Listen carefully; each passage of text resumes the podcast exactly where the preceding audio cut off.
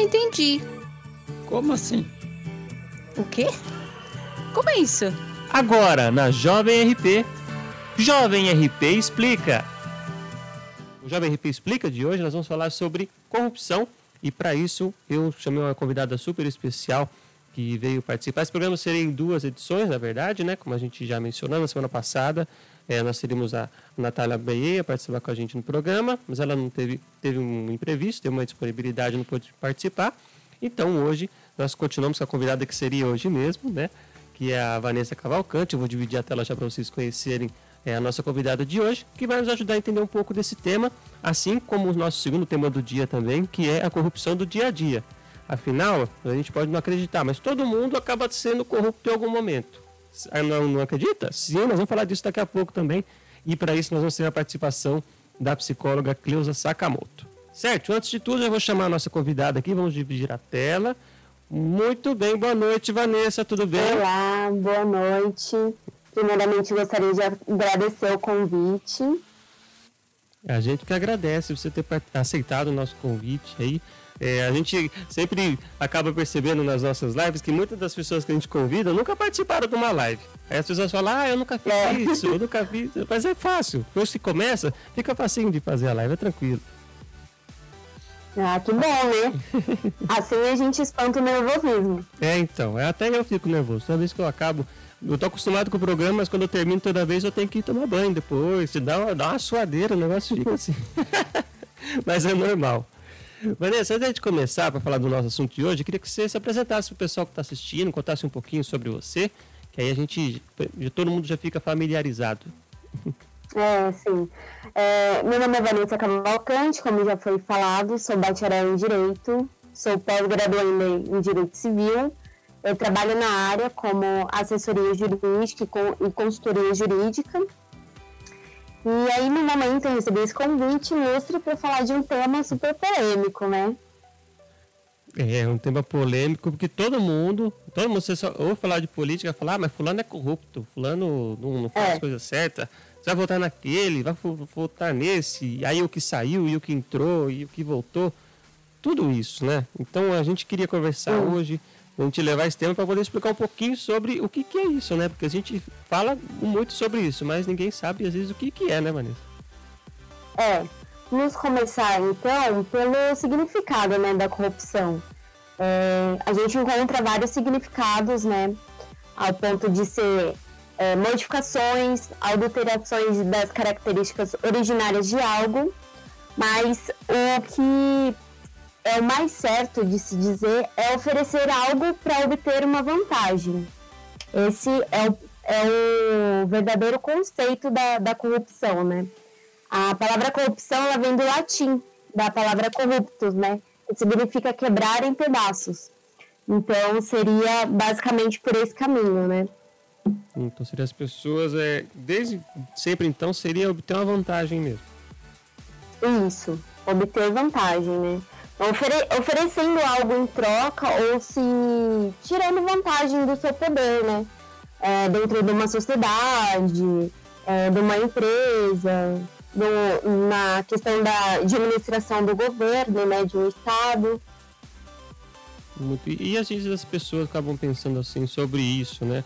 Acaba uma coisa que acaba acontecendo muito, né? E, e as pessoas é, não sabem como isso pode acontecer, né?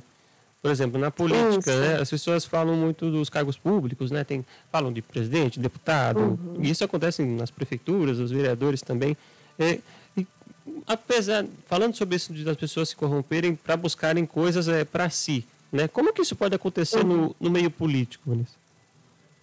Então, no meio político tem um termo que é referente somente a isso, né? Na verdade, a, a corrupção tem várias modalidades, né? Tem a corrupção circunstancial, que é aquela que surge com a oportunidade. Então a, pe a pessoa não perde tempo, ela vê uma oportunidade e ela se aproveita disso. Um grande exemplo é uma corrupção pequena, que as pessoas sempre fazem isso, que seria a, a, o troco errado, né? Elas não, não, não corrigem e simplesmente vão embora com um troco a mais.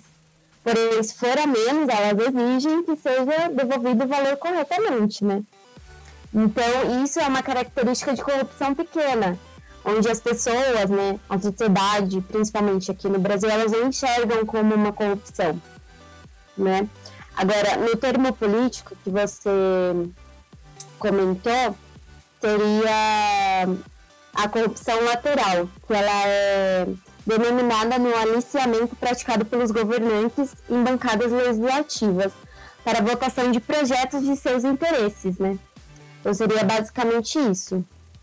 Então seria o político ir lá conversar com, com outro político, por exemplo, que se ele ajuda ele a aprovar uma lei, ajuda a ser favorável ao que ele está procurando, ele ajuda ele de uma outra forma depois, né? Exatamente. E também tem a corrupção preditiva, que ela ocorre antes dos candidatos é, tomarem posse do cargo, né? Então, geralmente, as empresas ou grupos econômicos, elas se juntam com esses políticos, né, candidatos a vereadores, deputados, prefeitos, enfim, é, com o fim específico de tomar vantagem. Por exemplo, numa prefeitura, uma empresa de construção civil. A prefeitura geralmente tem muitas obras ou muitos reparos. Então, ele garante que a campanha do candidato seja altamente vista né, por, toda, por todo aquele município, muitas e muitas vezes. E aí, com o fim dele, o interesse né, de ele assumindo esse cargo, ele pegar várias obras né, da prefeitura. Lógico que tem um processo de, de licitação, né, mas que pode ser corrompido, né? Então tudo isso pode fazer parte desse que a gente pode chamar de corrupção, Sim. né? Eu quero aproveitar também. Essa corrupção, desculpa, deixa eu só finalizar. Claro, Essa corrupção preditiva, ela geralmente acontece às vésperas de eleições. Então, tomem cuidado, porque estamos próximos de uma eleição. Leiam o plano de cada candidato antes de votar. É verdade, importante. Até um assunto legal de ter caído nesse mês de finalzinho de setembro, começo de outubro, que é bem quando estão começando as campanhas também, né? do pessoal que quer vir ser os representantes do povo, né? vamos dizer assim. É, eu quero Sim. aproveitar e falar para você que está assistindo a nossa live, deixar o um agradecimento, você que está acompanhando no ao vivo, aqui pelo Facebook, você que está ouvindo o nosso podcast também aqui na Jovem RP, muito obrigado pela sua presença, pela sua audiência. Jovem RP agradece muito, nós agradecemos muito por isso, já deixamos o convite para você deixar seus comentários, suas dúvidas sobre isso. E é um assunto que a gente pode discutir é, não só a parte do, do, meio político, do meio empresarial, mas o que a gente vai falar daqui a pouco também, que é a corrupção do dia a dia. Porque todo mundo, todo mundo acaba cometendo alguma coisinha durante o dia, a gente não sabe o que é corrupção. Né? A, a Vanessa já deu uma adiantada nessa parte do troco errado, a gente vai voltar nisso daqui a pouco também para explicar. Tem a parte da professora Cleusa, que ela também tenta explicar um pouquinho por que isso acontece, mas são coisas que muitas vezes a gente não percebe, e, mas tem gente que está sempre ligada nisso e sabe o que está fazendo e faz sabendo o que faz, né? Tipo, é o, é o tal do Homo sapiens, né? Sabe o que está sabendo e está é. fazendo, né? Isso mesmo. Bom, a gente já falou um pouquinho aqui, a Vanessa explicou um pouquinho sobre o que é a corrupção na política, né? Que são, seria então você oferecer uma coisa para ter um benefício em troca né? Ainda falando do meio, desse tempo de campanha também, muita gente vai atrás disso, né? Tem muita gente que vai atrás do voto, me ajuda, e o povo, o próprio, a própria pessoa também que, que vai, vai votar também, mas o que, que você vai me dar em troca? Vai me dar um. É, é então, tem tudo isso no meio. Eu não sei aqui em São Paulo, né? Mas ah, no Nordeste tem familiares lá e eles falam, né? Oferecem cesta básica, pintar a casa então são pequenas vantagens que eles vão adquirindo em troca de voto. É verdade.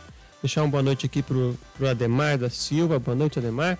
O Renato Floresco também mandou aqui uma boa noite, mandou uma mensagem aqui pra gente. Eu vou colocar aqui já na, na nossa, nossa live pra gente poder discutir já e aproveitar ela no nosso programa.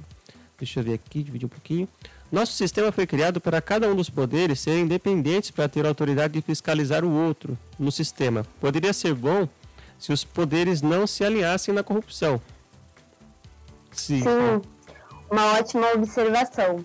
Mas infelizmente, no meu ponto de vista, o Brasil ele tem um, grande potencial é, ali nas leis, né?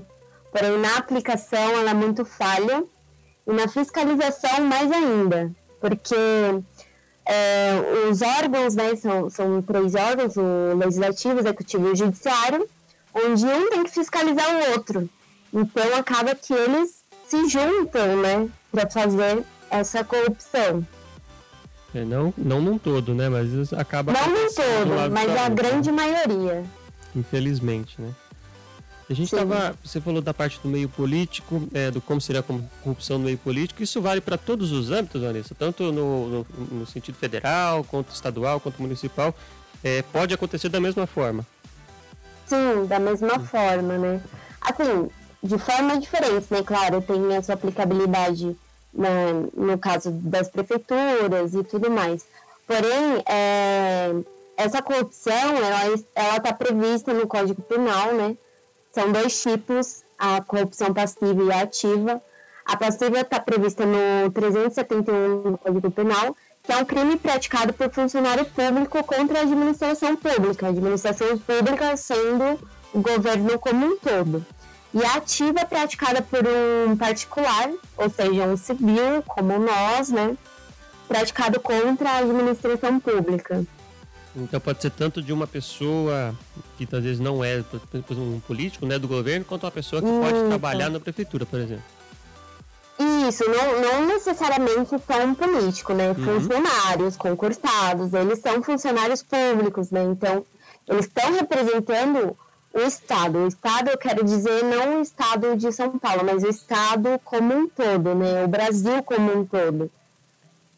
Legal, interessante a gente poder entender essas partes, né? Mandar uma boa noite aqui para o Fernando José da Silva, que ele mandou mensagem para a gente também. Acho interessante a gente colocar aqui.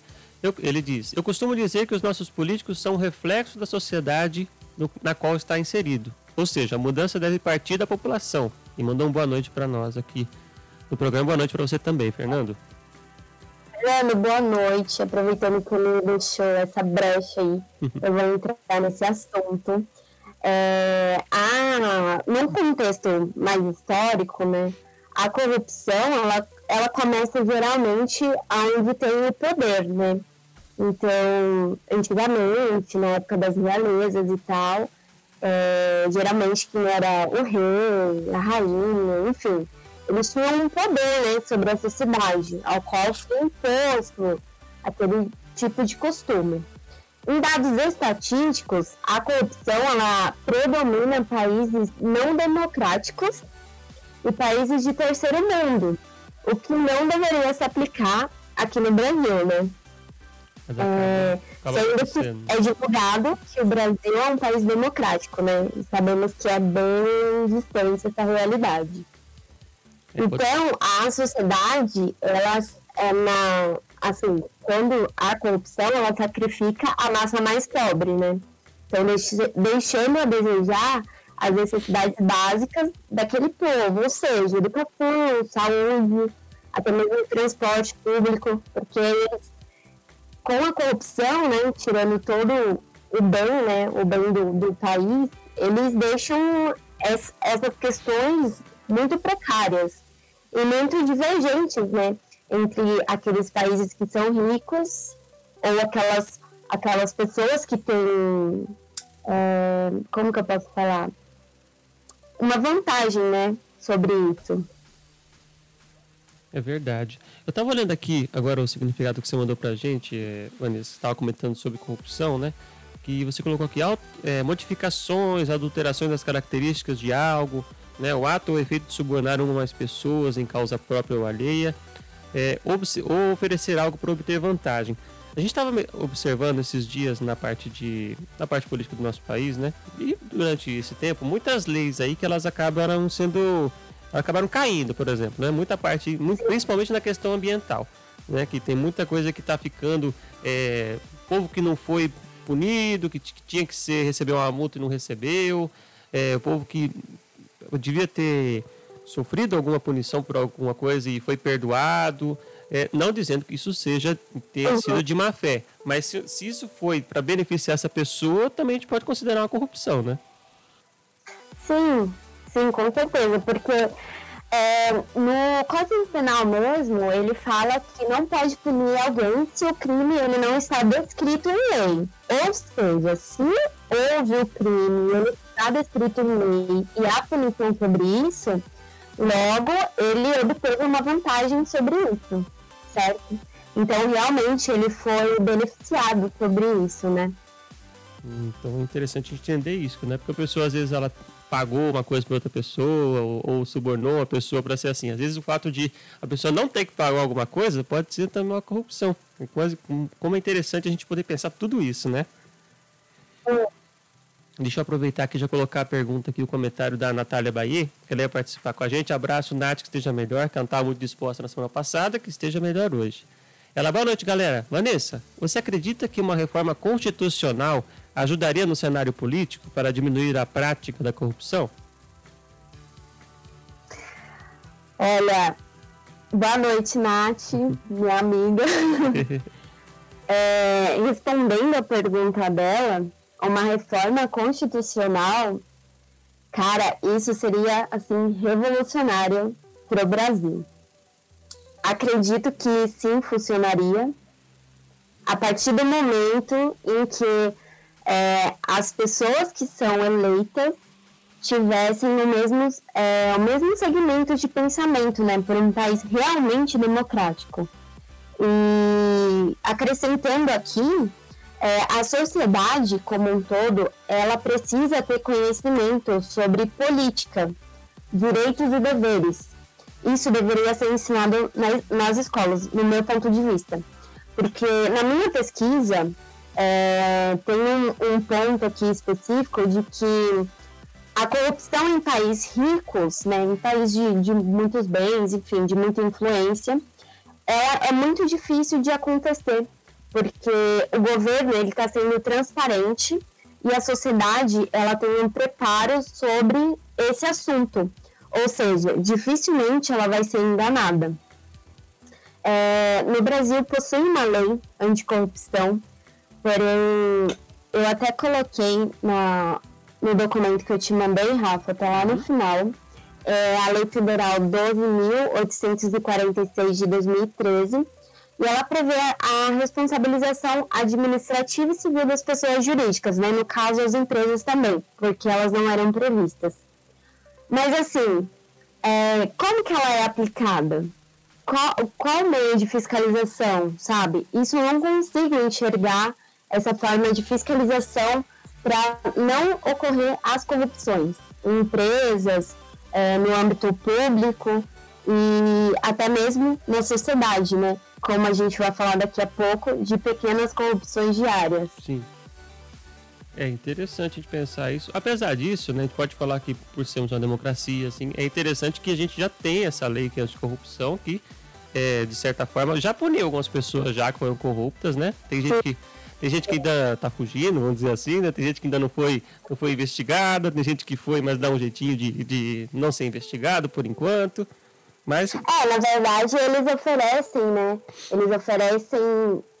Não, não, não sei se é um meio de corrupção, mas é um benefício para aquele que está sendo investigado. Então, eles oferecem: olha, se você me der tais informações, a sua pena vai ser, vai ser menos, né? Você vai ser apenado de, ta, de tais formas, né? Não da mesma forma daquele que não colaborou. Sim. Então, assim, eu acho que até influencia, porque ele não vai ser penalizado da mesma forma que está descrito em lei. Sim. Infelizmente. O, a delação premiada seria uma corrupção do bem?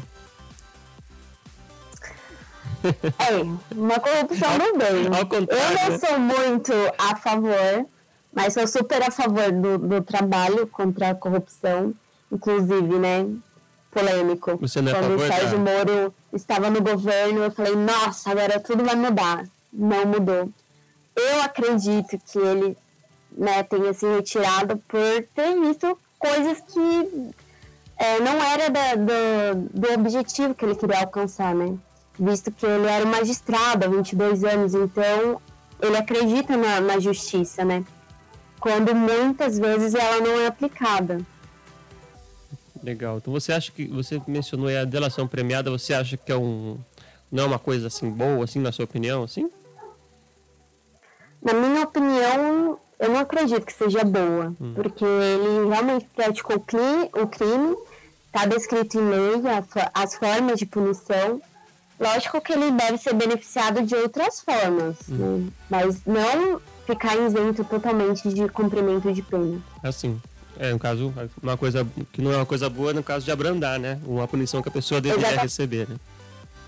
Exatamente. Legal, vamos explicar para o pessoal não achar que. Não, ela é contra. Não, ela não é contra. Só está explicando é, qual que é, né?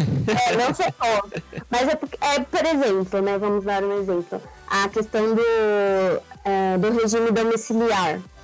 Como que é fiscalizado? Geralmente, né, quando um réu, ele, ele tá fora né, do, do seu horário, né? Ele é parado pela polícia, só então ele vai ser vai ser autenticado sobre aquilo, que ele estava fora do seu domicílio, no horário que ele deveria estar na sua casa, é, residindo né, na sua casa. Então, assim, é um pouco complicado. Do meu ponto de vista, a fiscalização é o que mais, assim, é falha no Brasil, porque realmente eu não vejo fiscalização de nada. Sim. Já entrando numa, numa corrupção diária, um exemplo é você ir no centro da sua cidade é, e pagar, não pagar a zona azul, pagar, pa, parar o carro ali rapidinho e não pagar a zona azul, sabe? Então isso é um meio de corrupção, porque todos, todos os carros que estão ali, eles pagaram para estacionar o carro ali naquele horário, naquela vaga. Você, você é espertão, né? Ah, mas eu vou parar aqui rapidinho, mas na verdade não é rapidinho, né? Sim. Esse, ainda reclama, às vezes a moça lá vai lá assinar a multinha lá. Aí não pode, né? Exatamente. Pois é. Exatamente. A gente vai falar disso também daqui a pouco. Já estamos entrando, faz tudo parte do mesmo tema, né? Então a gente vai, daqui a pouco a gente vai falar só disso, né? É, a gente estava mencionando, conversando também antes, até, Vanessa, quais seriam as consequências né, dessa corrupção no, no meio público? Isso pode prejudicar para as pessoas que às vezes, às vezes não percebem, né? Então, é, é que a corrupção, ela as pessoas, né, a sociedade, vamos falar da sociedade no Brasil. As pessoas no Brasil, elas não conseguem enxergar é, a gravidade por conta do que eu te falei, não tem, é, não é sabedoria, mas não tem um entendimento sobre aquilo, né, sobre os seus direitos e deveres e sobre o que é corrupção, como que a política ela é influenciável é, no, no, Brasil como um todo, né, na criação de novas leis, é, na aplicação delas, na fiscalização e tudo mais. Então, as consequências para um país é, diante de uma corrupção é, diminui a credibilidade de fluxo de investimento do país. O que isso quer dizer?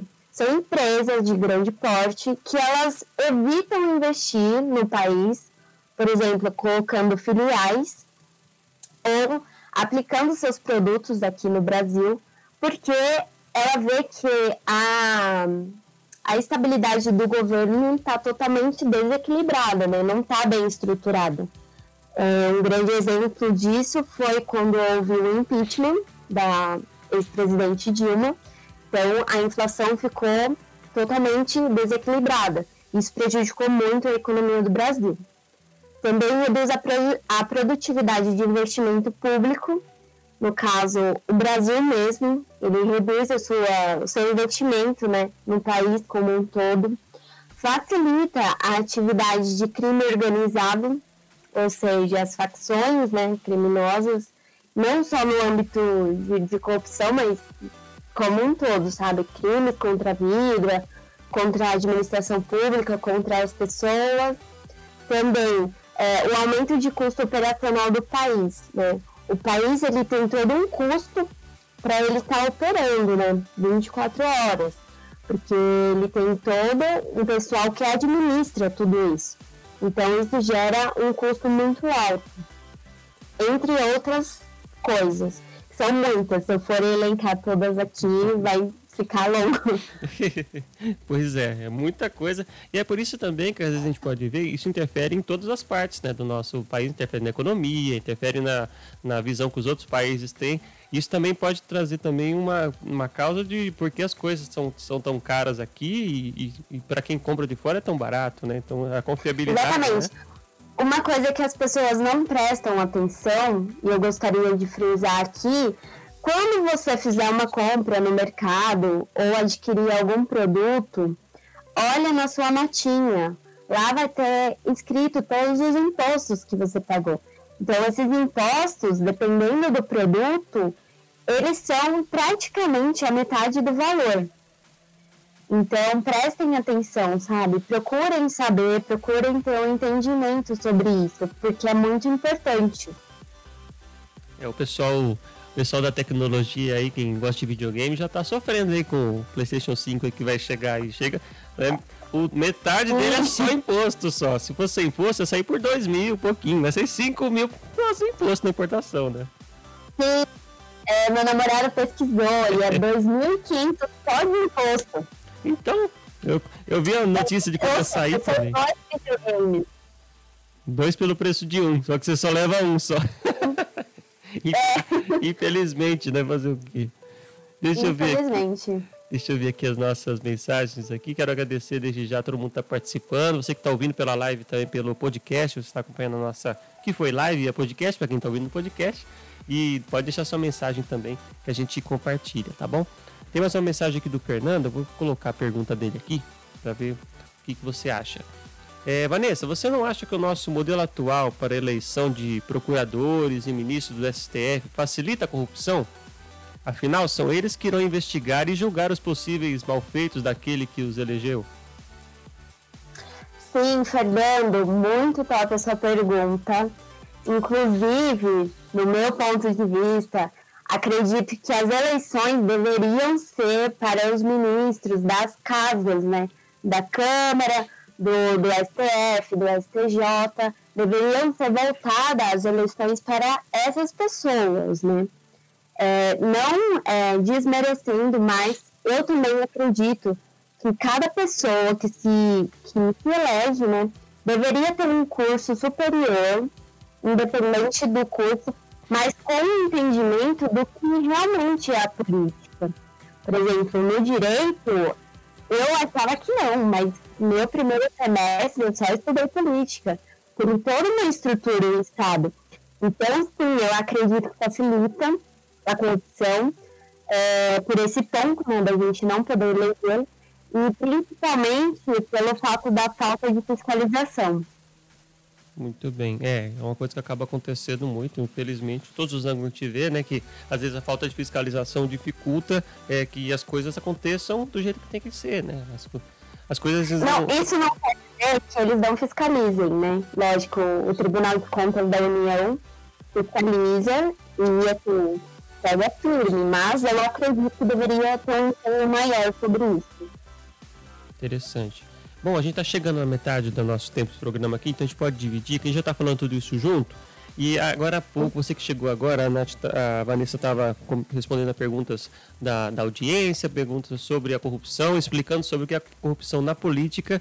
E, e o que a gente pode aproveitar de, de aproveitar esses indicadores, que tudo isso influi também no nosso dia a dia. Né, eu coloquei na chamada para o programa que tem as corrupções que nós acabamos realizando todo dia. E tudo isso está envolto nessa situação. Né? a parte do político ser corrupto também interfere nas pessoas que acabam fazendo isso. O tal do jeitinho brasileiro, brasileiro é. Aquela mania que. Essa frase que ficou com o brasileiro é malandro, mas não sei o quê. Isso já é, é a normalização da corrupção, seria dizer alguma coisa assim, né, Vanessa? É, infelizmente, né? O que eu comentei com você, tá imposto na sociedade isso, então fica um pouco complicado elas acham que somente a corrupção de políticos é o que afeta o Brasil, mas não. A postura dela diante de pequenas corrupções diárias que ela mesma pratica, isso já influencia muito, influencia no próximo, né? Na pessoa que se espelha nela e tá vendo que ela pratica esses atos. É isso mesmo, eu tô aproveitando aqui, eu anoto todas as coisinhas que vocês falam aqui, eu anoto tudo para eu guardar. Ah, que legal. É, a gente vai estudando junto. É, deixa eu ver os comentários do pessoal aqui, que a gente já vai puxando junto com o assunto. O Alan Henrique mandou boa noite, Rafa, boa noite, Alan, tudo certo aí? Vamos ver o próximo aqui, o Jonathan Bay, o Bahia, eu vou chamar de Bahia, descobri que é Bahia. Ele falou, até queria um Playstation 5, mas para comprar com esse preço, só vendendo um rim só. É, fica com os dois, hein? depois quando ficar barato você compra. É, Gil, acho que não é um bom negócio. Natália, como a Vanessa disse, esse sistema de indicações, entre aspas, não avalia méritos ou capacidades profissionais, mas sim as facilidades e os acordos políticos. Né? Muito bem colocado o que você disse aí. Deixa eu ver que o aluno mencionou também aqui. Corrupção começa com o cidadão comum, ou seja, tem a ver com caráter. É, também. Também. Não é? Mas é como a gente estava mencionando também, é mais uma construção cultural também, que a gente infelizmente tem Sim. no nosso país ainda, né? Sim, infelizmente, né? Ela é muito influenciável. Até mesmo na hora de você eleger o seu candidato da sua cidade ou do seu estado. Né? Quantas vezes você procurou ler o plano diretor do seu candidato? Então, fica aí um questionamento para a sua próxima eleição. É verdade, que inclusive está chegando a eleição. Né? Uma coisa que acho uma frase interessante que a gente pode colocar é não incentive a corrupção. Como assim? O incentivo à corrupção depende. Né? Tempo eleitoral, muitas vezes já, eu já ouvi falar nas eleições passadas, tudo que as pessoas é, votavam no fulano. Por que, que você votou em fulano? Ah, porque ele me deu 50 reais para colocar gasolina no carro, aí eu votei nele. É só isso, só para você ficar quatro anos a pessoa lá cuidando da, da sua vida, vamos dizer assim, né? Que o vereador ajuda a cuidar da nossa vida, né? O prefeito ajuda a cuidar da nossa vida. Né? Começa pelos vereadores e vai até o presidente. Então, se a gente vota numa pessoa só porque ela ajudou a gente de tal forma, de certa forma a gente está se corrompendo e não tem como poder cobrar isso do, da, da pessoa que foi eleita depois, né? Sim, é, na corrupção a gente tem as pessoas, né? Então, quem é o corruptor? É aquele que oferece ou promete uma vantagem indevida a alguém. O corrompido é aquele que recebe a vantagem. O conveniente é aquele que está vendo a corrupção acontecer, mas também não faz nada. Então, assim, isso é muito complicado, porque as pessoas têm que tomar uma atitude, né? Como você disse, né? Ah, eu votei em fulano porque ele fez isso por mim. Na minha última eleição, as pessoas falavam, ah, mas o seu candidato não vai ganhar. Eu falava, não, tudo bem, mas o plano diretor dele me interessa, é sobre economia. E o que o Brasil está precisando? De uma economia melhor, né? Então eu acreditava nisso e votei nele. Mas as pessoas ficam assim, ah, eu não vou votar nele porque ele não vai ganhar. Sabe, não é por aí, não é porque ele vai ganhar ou perder, mas é ir por onde você acredita que é o correto. Tanto que as pessoas não têm o entendimento de que as pessoas que a gente elege, elas são, elas estão nos representando, é, né? Na Constituição Federal, ela fala que nós somos, nós somos a voz do país. Então, os representantes, né, os políticos que a gente elege, eles apenas estão lá representando o povo. Então, quando você vota em alguém, você pode cobrar tudo, tudo aquilo que a pessoa prometeu, né? É, vamos supor, calçadas melhores, asfaltos melhores, iluminação no, no, seu bairro, isso tudo é cobrado, tá? Então, a, a sociedade precisa ter esse entendimento e essa postura de que para o Brasil melhorar, precisa partir delas também, não só de, dos políticos que já estão na posse do cargo. É verdade. Aproveitando esse comentário que a gente já começou a trazer, tem um comentário aqui do William Saki, vou chamar de Saki com dois Cs. É, é Saki. Saki. É um amigo meu. Ah, muito bem. Um abraço, William. Obrigado por estar acompanhando o nosso programa. Deixa eu dividir aqui o comentário dele. É, para ele, ó, a corrupção começa quando um pai consegue um atestado médico para o filho que perdeu a aula, a fraude das carteirinhas de estudante, a propina ao guarda, ao aceitarmos o troco errado, como a Vanessa até mencionou, né? mesmo que de dois reais, compactuamos com a corrupção e é um fator cultural do brasileiro. Infelizmente, é uma coisa que está na, tá na nossa cultura, mas que a gente pode re remover. A gente vai falar disso depois também.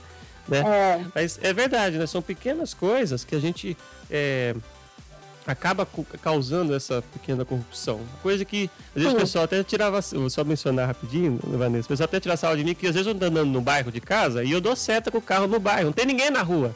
Mas por que, que você dá seta? Porque a gente cria um costume bom da gente dar seta em todo lugar. Se o povo desse seta é. também na rua, ia ser muito bom, viu? Deixar a dica pro pessoal aí. Mas é, é, é, muito bem colocado, né? O William colocou todos, a maioria das práticas né, que acontece diariamente, né?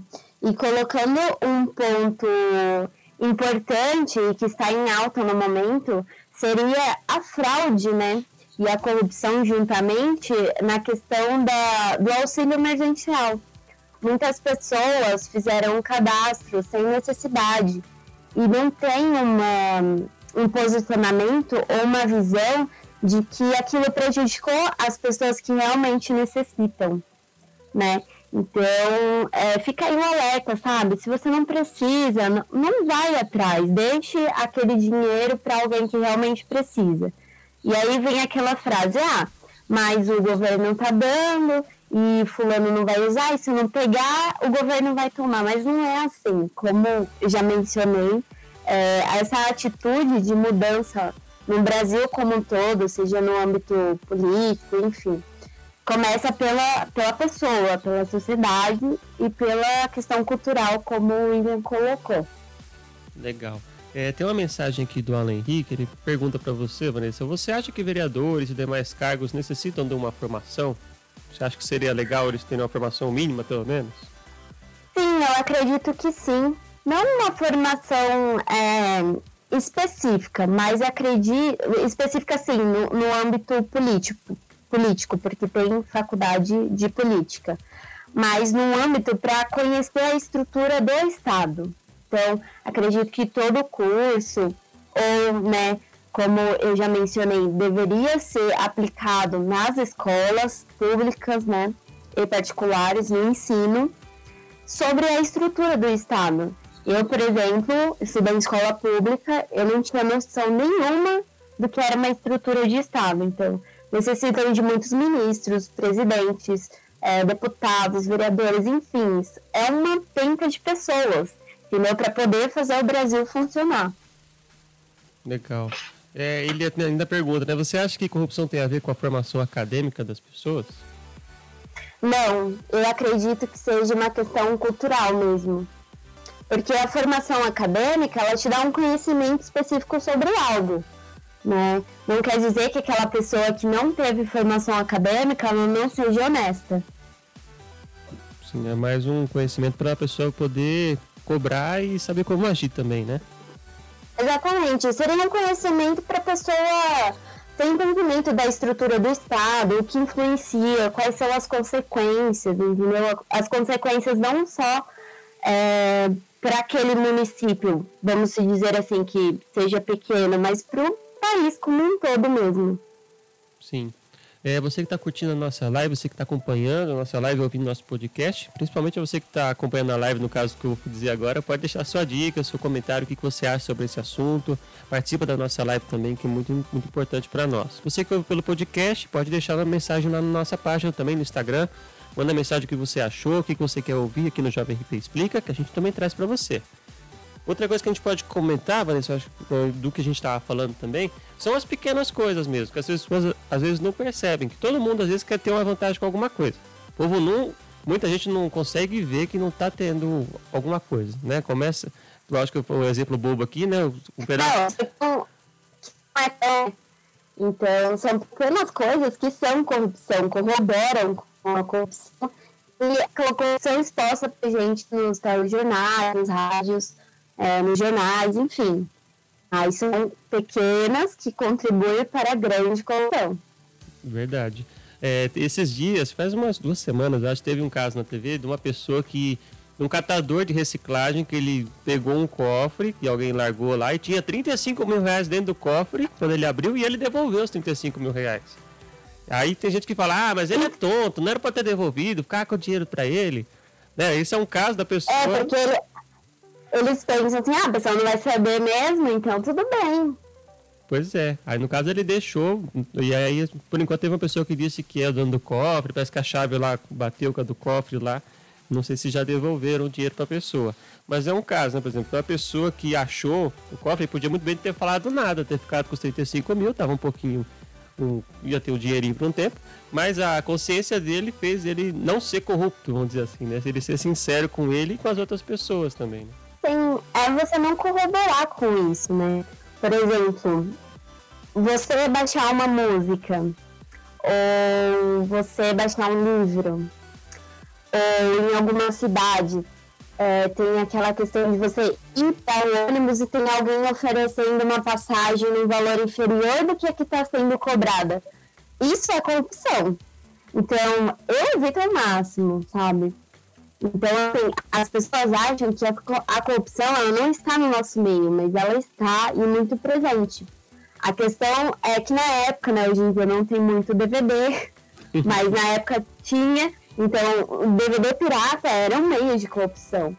A, a questão é, tem muitas apreensões na, no do Brás, aqui em São Paulo, e da de produtos. Isso também é uma corrupção, sabe? Porque você está pegando a, um produto, uma determinada marca, e colocando ele numa, é, num, numa qualidade de, de produto inferior ao qual não foi autorizado pela marca, né? Então isso Sim. é um meio de corrupção também. É que aí quem está vendendo aproveita aproveita a, a, famosidade, vamos dizer assim, assim, inventar esse termo, que é a famosidade da marca para poder vender. É, o seu... status, né? O é. status da marca. Vende o seu, seu fila com FH, vende suas, suas roupas alternativas. Né? A Natália Banha colocou aqui, ah, essa parte do livro fiquei com uma pequena vergonha aqui. É. Mas faz parte disso. Nath, infelizmente eu também. Sim. Né? Infelizmente. Mas, né, como a gente pode está nessa questão, né, o livro está ficando cada vez mais caro. Né? Isso ocorre por muitas corrupções, inflações, enfim. É verdade. É, é, acho engraçado a gente falar, porque a gente fala assim, a gente tem que combater essas pequenas corrupções também. Só que tem coisa que é tão é, simples que às vezes a pessoa não percebe que é uma, uma corrupção. Né? É, a gente acaba acaba vivendo tudo isso e todo dia a gente acaba cometendo alguma coisinha sem perceber. O importante, acho que a gente pode mencionar, que é a gente procurar fazer pelo menos o menos possível, né? Para poder ir diminuindo cada vez mais isso, né? Sim. É, nessa, nessa sua fala foi muito bem colocado, porque é, nós temos diversas classes no Brasil e tem muitas que não são alcançáveis, né? Algumas. Exemplo, a questão do livro então, vamos supor que um estudante de uma faculdade que ganhou bolsa, ele necessita comprar aquele livro que é extremamente caro e não cabe no orçamento dele. Então, ele vai dar o jeitinho brasileiro, né? Sim. Porque é o meio que ele pode alcançar daquela forma, mas a gente tem que evitar, né? É verdade. O Luiz Carlos Júnior mandou mensagem aqui, ó, ela lembrou do DVD. O produto do momento é o IPTV, né? Que é a TV. Verdade. Não ah. me lembrei disso, Luiz. Muito obrigado. é, é o filme por demanda, né? Fora do, do filme né? pois é. Tem muito isso. E todos nós fazemos essas coisas, né? Tem uh, o Gato Net. Sim tem o, o, Sim. Tem o não, não, não vamos ser hipócritas né, de falar que eu nunca fiz isso porque eu já fiz. A questão do livro é a principal, Sim. assim. É, e é interessante para quem. É, todo mundo que estuda, faz faculdade, faz cursos, por exemplo, na faculdade falavam muito isso, porque os professores não queriam nem mandar Xerox, porque na realidade o Xerox já é uma corrupção, porque o certo era você comprar o um livro. Aí você leva o Xerox. E na verdade, e na verdade pode ser considerado até crime, né? Algumas vezes, porque você pega o patrimônio de alguém que não te autorizou e você vai e tira xerox. Sim. É muito, muito é interessante essa questão, né? Pode ver para você que está acompanhando então, como isso é abrangente, né? A gente fala da corrupção da política, política é corrupto, corrupto fulano é corrupto, mas todo mundo acaba sendo, né? O, o, o que a gente pode mencionar também é que a política, pelo menos, tem uma a lei está um pouco mais, mais em cima disso, né? Porque é uma, um, que é uma coisa é errado, assim como a do dia a dia, só que é uma coisa que interfere mais ainda na vida das pessoas, né? Sim, é, no, no âmbito assim é, da corrupção ao qual ela é exposta, né? Eles colocam alguém como culpado e expõem essa pessoa, né? Vamos dar o caso aqui que eu tinha comentado com você, ah, a Petrobras e a Odebrecht. Então, eles colocaram rostos naqueles de quem tinham sido corruptos. E eles simplesmente jogaram para a sociedade. Então, o que, que isso aconteceu? Eles foram julgados não só pela, pelo judiciário, mas pela, pela sociedade, né? Colocando ali eles, o rosto deles como um, uma pessoa totalmente corrupta. Sim. Só que aí, é, às vezes, não é só a pessoa, né? Às vezes a instituição que a pessoa trabalha está fazendo isso e, e, sobra uma pessoa, né? Que às vezes pode não Exatamente, ser. igual como eu falei, que é o, é o, convivente, o conivente, né? Ele tá vendo tudo acontecer, mas também não se opõe. Então ele acaba é, sendo caracterizado nesse âmbito de corrupção. Sim, é um assunto muito amplo, mas acho que é muito interessante a gente falar sobre isso, para que pelo menos é, esse programa que a gente traz é para trazer mesmo uma reflexão, que a pessoa, mesmo que ela não consiga ter um tudo, assim, a pessoa fica pensando, poxa, mas será que eu faço isso? Será que eu faço aquilo? Eu acho que a gente deixa pelo menos a pulga atrás da orelha da pessoa para ela pensar, né? É, é importante, né? A pulga fica atrás da nossa orelha, a consciência pesa, né? Igual você deu o exemplo do, do senhor que achou lá o cofre. Então, realmente é uma questão muito mais cultural do que, do que uma formação escolar, acadêmica, enfim. Porque a pessoa tem que ter um entendimento, sabe? Né? Tem o certo e o errado. Ah, corromper ou ser corrompido não é legal para a pessoa, não é legal de como ela vai ser vista, dependendo do, do, cargo que ela tem, do poder que ela tem dentro do âmbito público ou em empresa, né? Como, como nós vimos, a pessoa jurídica, né, a empresa, também pode ser penalizada por isso. Sim. E acho que é interessante as pessoas perceberem isso, né? Por exemplo, um funcionário de uma empresa que é, leva alguma coisa da empresa, leva uma peça, ou não deixa de assinar um, um, um documento da forma que tinha que ser, que isso acaba a, a beneficiando ele ou acaba beneficiando a empresa, de certa forma ele acaba sendo corrupto, se corrompendo para a favor ou contra a empresa que ele trabalha também. Né? Exatamente, não só sendo corrupto, né, mas prejudicando o seu local de trabalho, o seu trabalho, né, o seu desempenho. Pode ser que mais pessoas é, necessitem né, do, do, desempenho do trabalho dele.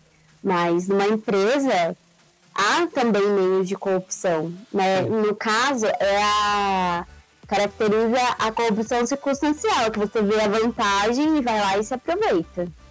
Sim. Até quando a gente vai num lugar, às vezes assim, se sobra lá uma, uma caneta lá, você fala, ah, tem ninguém usando essa caneta aqui, eu vou levar de brinde essa caneta. Você está fazendo, além de ser um furto, você está se corrompendo também fazendo essas coisas, viu? Tem gente que é verdade. Tem gente que é cleptomaníaca, né? Tem um problema, aí tem que tratar, né? Mas tem gente que faz que não é e leva caneta, né? Deixa eu aproveitar é. aqui. A gente, é, é engraçado algumas coisas que a gente fala, porque todo mundo acaba se identificando com alguma coisa, né? O importante é a gente perceber que isso, às vezes, não é a melhor coisa a se fazer, né? O Fernando fez um comentário aqui também, que ele falou, infelizmente, a corrupção, assim como o racismo, é algo que ainda está nas estruturas do nosso país, da nossa sociedade. Ainda um árduo caminho a percorrer, porém não podemos nos abster dessa luta, a começar por uma autocrítica de todos nós cidadãos brasileiros. Muito bem Exatamente, colocado. Fernando. Perfeita a sua colocação. É verdade, é isso que a gente tem que pensar também. E falando sobre esse assunto, sobre as corrupções do dia a dia, que é o que interfere, interfere mais, mais diretamente com a gente, eu perguntei para a professora Cleusa Sakamoto, que participou de um programa com a gente há um tempo atrás, sobre por que isso acontece. Por que, que as pessoas, às vezes, elas fazem é, essas pequenas corrupções, às vezes sabendo, não sabendo. Por que, que isso acontece no dia a dia? Ela mandou um, um áudio para a gente aqui para compartilhar, hoje ela está em aula, não poderia participar do programa, mas a gente vai ouvir esse áudio aqui e eu quero que você que está acompanhando o programa, Vanessa, a gente possa discutir sobre isso, é, sobre esse assunto que a Cleusa falou para a gente. Vou dividir aqui a tela aqui só para a gente ficar junto. Cadê aqui? Aqui. Cadê a Vanessa? Volta aqui. Isso. Muito bem. Vamos ver é, o que a Cleusa falou pra gente, só pra galera lembrar quem é a Cleusa aqui. Vamos ver a fala da Cleusa. Meu nome é Cleusa Sakamoto, eu sou psicóloga e pesquisadora. É, estudo o tema da criatividade e gosto muito de debater a questão do potencial da, humano, né, das pessoas, para que elas desenvolvam suas capacidades, se engajem no ambiente é, e façam uma trajetória de vida é, tranquila, feliz, né, satisfatória de realização.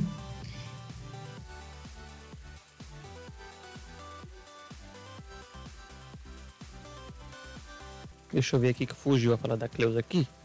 Acontece, né? Rádio ao vivo é assim mesmo. Deixa eu ver aqui só. Que a gente pode pegar aqui.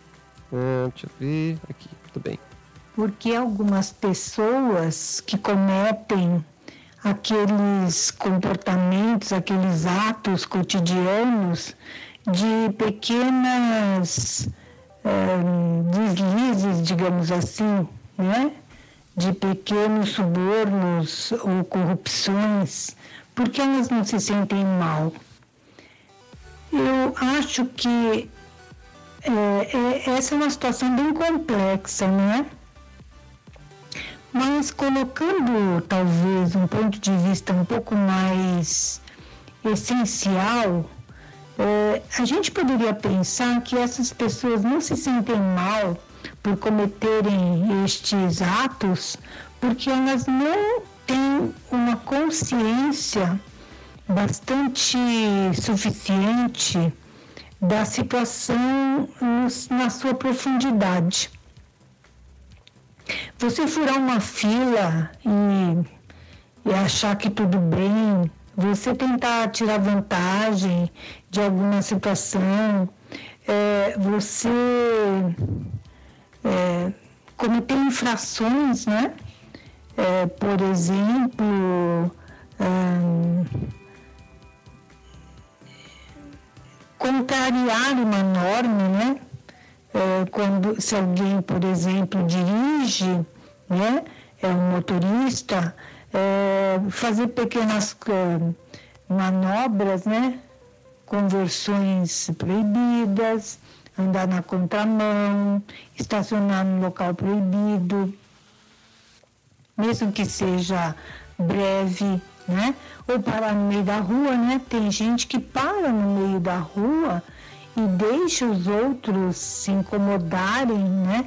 Terem que desviar ou, ou retardar um trânsito. E as pessoas fazem isso de uma maneira tranquila e como se não houvesse nada demais, né? Esta situação eu acho que remete a uma atitude egocêntrica, né? A pessoa tem um olhar sobre si mesmo, pensa na sua própria vantagem e não vê o seu entorno, né?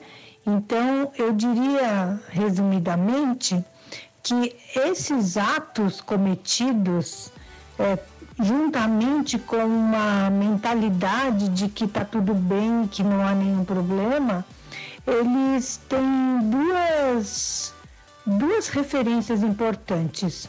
Uma delas é uma visão egocentrada, quer dizer, centrada em si próprio e na sua própria vantagem. E a outra referência seria um senso ético do que é correto, do que é adequado, de uma visão de responsabilidade e de coletividade, né? Então, ah, de repente, a pessoa não está vendo o ponto de vista do outro. Está vendo só o seu ponto de vista. Bom, esse foi o comentário da, da Cris, a primeira parte dela aqui. E, e é uma coisa que a gente estava comentando também, né? Às vezes a pessoa pensa um pouquinho nela demais e às vezes acaba achando que está tudo bem e acaba prejudicando os outros, né, Vanessa? Sim, a maioria das vezes é por obter vantagens do próprio interesse, né? Seja ela pessoal, âmbito político, enfim, sempre tem uma finalidade de, de interesse próprio. É verdade. A Natália B mandou mensagem aqui. Falou, Chapa, vou, vou, devolver as canetas que eu peguei da Larissa na escola. Não, mas já passou, tá tudo bem. eu acho que ela tá te perdoando, não nem lembrar. Eu perguntei pra é. Cláudia também, daqui a pouco a gente já coloca esse comentário, que é essa resposta dela. Eu perguntei o que, que a pessoa pode fazer se ela percebe isso, se ela quer mudar essa postura dela. Eu perguntei isso para ela, já, já a gente coloca antes da gente finalizar o, o nosso programa. E é uma coisa que a gente pode pensar tudo isso, né? Desde a gente estar tá no trânsito, de, o que a gente faz, se para em fila dupla para o povo descer para ir para a escola, se a gente é, fura uma fila, a também fura a fila também. Né? Isso, aí, isso aí até na escola o povo já fazia, né? Furava a fila da merenda já, já eram pequenas é. corrupções, tá vendo? São muitas coisinhas, né, que a gente acaba é, deixando passar, né? Até quando a gente fazia antigamente a escola, não sei se a sua era assim, antigamente a escola dava passe de ônibus, né? Quando não tinha Sim, o transporte é. da prefeitura. Aí o que a gente fazia? Ia lá, vendia o passe para comprar o E andava de a pé. E andava a pé. Tá vendo? A gente se corrompia para poder fazer outras coisas, tá vendo? Então... Para comprar o lanche, geralmente, né? É verdade. Eu vendia o seu passe e comprava o lanche da escola. Pois é, tá vendo? São muitas coisas que acontecem. É, é, é muito ampla essa questão, mas acho que é igual a gente estava conversando, né? É importante a gente pensar sobre isso para a gente poder é, fazer o menos possível, né? Sim, fica um alerta aqui para aqueles que estão assistindo e para aqueles que vão ouvir, né? É, pensar sobre as suas atitudes, sabe? Como já foi mencionado, é, isso vai mudar, né? O Brasil vai mudar, né? Porque vamos falar do nosso país, que é a nossa realidade, quando a gente decidir mudar, né? Quando nós decidimos nos posicionar sobre isso.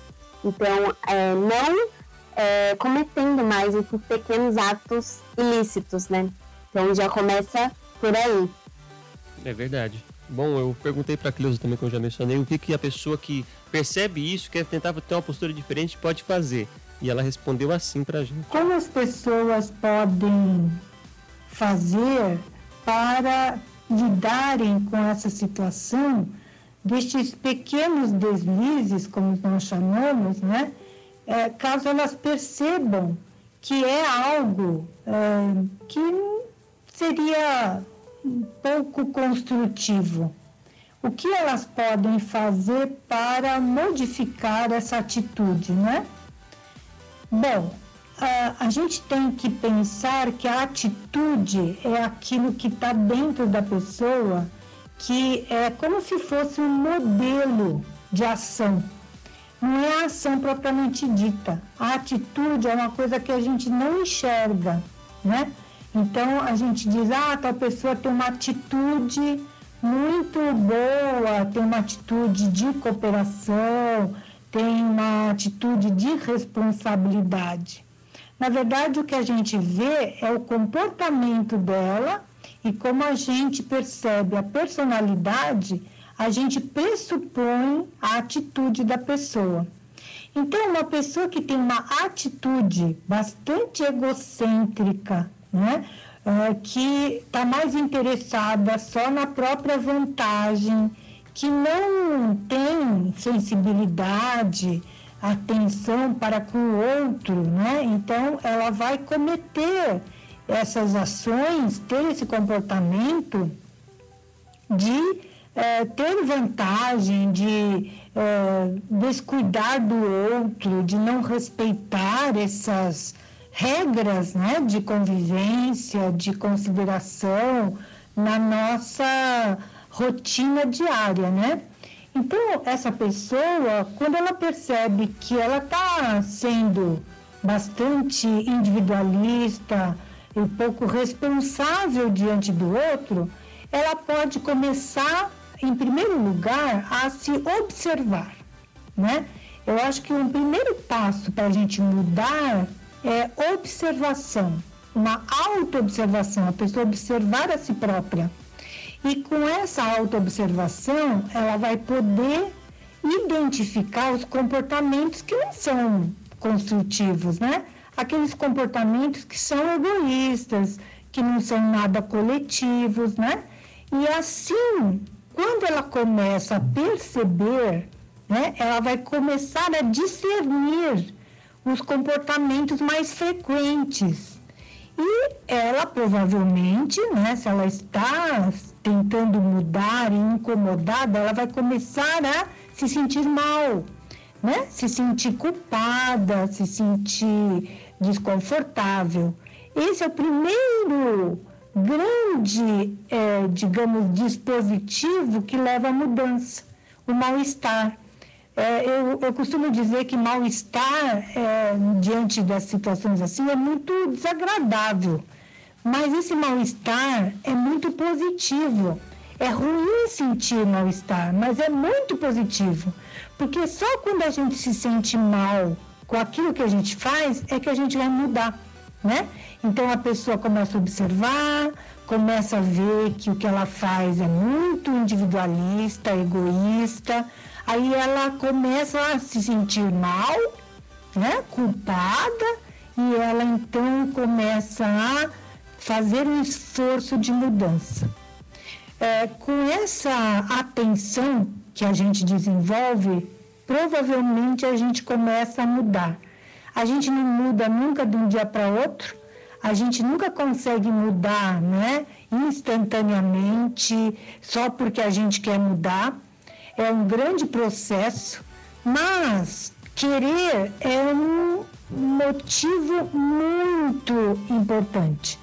Então, se você quer mudar, se você começa a perceber, se você tem um mal-estar porque você fez aquilo que você não quer fazer mais, insista, porque você vai transformar esse seu comportamento. E, junto com o comportamento, a gente muda a atitude interior, que é, né, digamos, o modelo é, que governa nosso comportamento. Então, é, é demorado, mas não é muito difícil. Muito bem, quero agradecer a professora Cleusa Sakamoto, que mandou suas, suas considerações para o nosso programa de hoje. Então, aí, é, como ela mencionou, é doído para quem quer mudar, é demorado, mas é possível, Vanessa. Sim, é possível. Muito bem colocada a fala dela. Acredito que esse é o caminho. A autofiscalização um primeiro passo para mudanças, né? Isso aí, a gente se observar, né, em todos os âmbitos, né, seja para isso, seja para quem quer é, ter uma mudança nos modos de agir, umas mudanças no modo de ver, de ver a vida, de ver o que está fazendo, é se observar, né? Isso, exatamente. Muito bem, Vanessa, eu quero desde já agradecer você por ter se disposto a participar com a gente. Tá vendo? Foi, tá vendo como foi fácil? Não, não parece é, fácil. É, depois acostuma, fica fácil. E eu quero agradecer também a todo mundo que mandou mensagem aqui. Eu já vou mencionar todo mundo aqui antes, antes de gente finalizar. Todo mundo que participou do nosso programa de hoje: o Ademar da Silva, o Renato Foresto, o Fernando José da Silva, a Natália Baie, o William Sack, já aprendi o nome dele, o Jonathan Baie, o Alan, o Alan Henrique participou da nossa transmissão também. Quem mais aqui está embaixo? Aqui o Fernando, o Jefferson Silva, te um abraço para ele, para o Leonardo Teles, para Cristina Costa, minha mamãe, abraço mãe, beijo. Para Larissa Costa também, um beijo para Lari. E todo mundo que participou do nosso programa também. E mais uma vez eu agradeço a você, Vanessa, quero que você aproveite esse momento para deixar o seu beijo, seu abraço, suas considerações, seu momento. Não, eu, as considerações é que, para aqueles que assistiram e para aqueles que vão ouvir, né, lá através do podcast, que reflitam, né, sobre esse assunto, tomem as atitudes, mesmo que elas pareçam pequenas, né, mas são de grandes mudanças, né. Quero deixar um beijo pro meu namorado que está assistindo e agradecer pelo convite. É, gostei muito. Espero que possa voltar novamente, que eu possa voltar novamente com outros temas. E a questão da corrupção é muito abrangente, né? A gente poderia ficar falando horas, mas acredito que elencamos os pontos principais e mais importantes.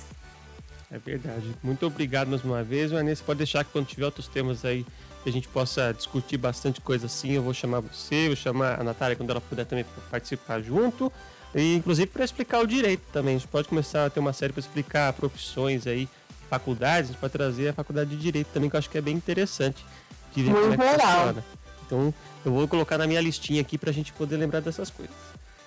Muito, muito, obrigado mais uma vez, Vanessa. E eu agradeço a você que acompanhou a nossa live aqui no Facebook até agora. Muito obrigado. Você que está ouvindo esse podcast até agora, muito obrigado. Mais de uma hora de podcast. Muito obrigado por acompanhar até agora. Essa foi a edição número 14 do Jovem RP Explica, que na próxima semana começa com o tema meio ambiente. É, gente, o tema que está trocadilho, é um tema que está pegando fogo ultimamente.